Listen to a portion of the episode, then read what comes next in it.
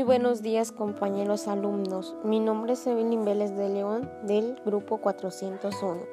Hoy les hablaré sobre la reproducción sexual y reproducción asexual.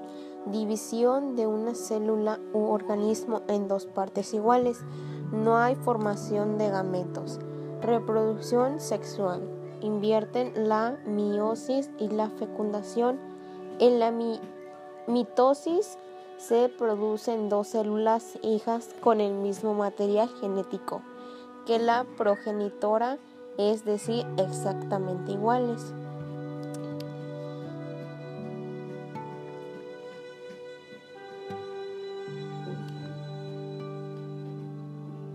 En muchas especies de plantas y algunas de animales, el mismo individuo, produce los gametos masculinos y femeninos ya que posee órganos sexuales de ambos tipos. A estos individuos se les llama hermafroditas, como por ejemplo el caracol y la ampola. ¿Sabías que hay animales que durante una etapa de su vida producen gametos masculinos y, en otra gametos femeninos? Pero nunca ambos tipos a la vez. Este fenómeno se denomina inversión sexual lo realizan entre otras las lapas y los ostras. Ventajas e inconvenientes de la reproducción sexual. La reproducción sexual genera variabilidad en la población, es decir, individuos diferentes sobre los que pueden actuar la selección natural, ya que los nuevos individuos tienen características de ambos, progenitores. Sin embargo, la necesidad de la participación de dos individuos hace que sea más complicada, ya que es necesario que se encuentren los dos gametos. La reproducción asexual, la reproducción asexual se realiza sin la intervención de los gametos. El único progenitor produce descendientes que son copias idénticas a él mismo. Existen varios tipos de reproducción asexual,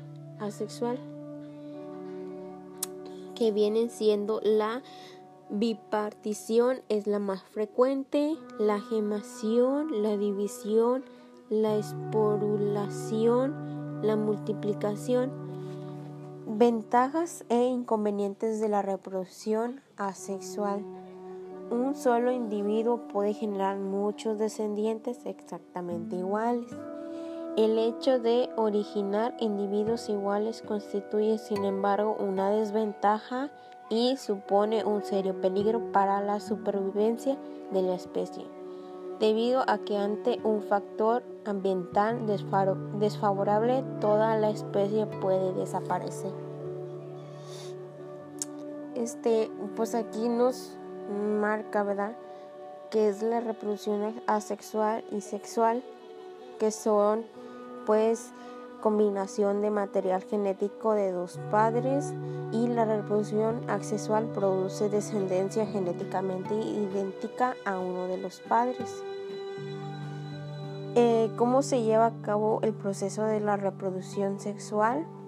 La gemetógenesis produce de formación de gametos a partir de una célula madre, se forman cuatro gametos y sobre la fecundación dos gametos de distintos individuos se funcionan, se unen sus psicoplasmas y sus núcleos. Aquí nos marca también que cuál es la importancia de la reproducción sexual y asexual. Mediante la reproducción se crean nuevos seres vivos, ya que hay dos métodos para la reproducción. La reproducción sexual implica dos miembros de una especie por lo general un macho y una hembra, mientras que la especie asexual permite a un ser vivo reproducirse sin la necesidad de otro organismo. Aquí nos da a entender que la reproducción asexual son animalitos y la reproducción asexual son plantas. Este fue todo, fue todo por, de mi parte. Muchas gracias. Espero que les haya gustado.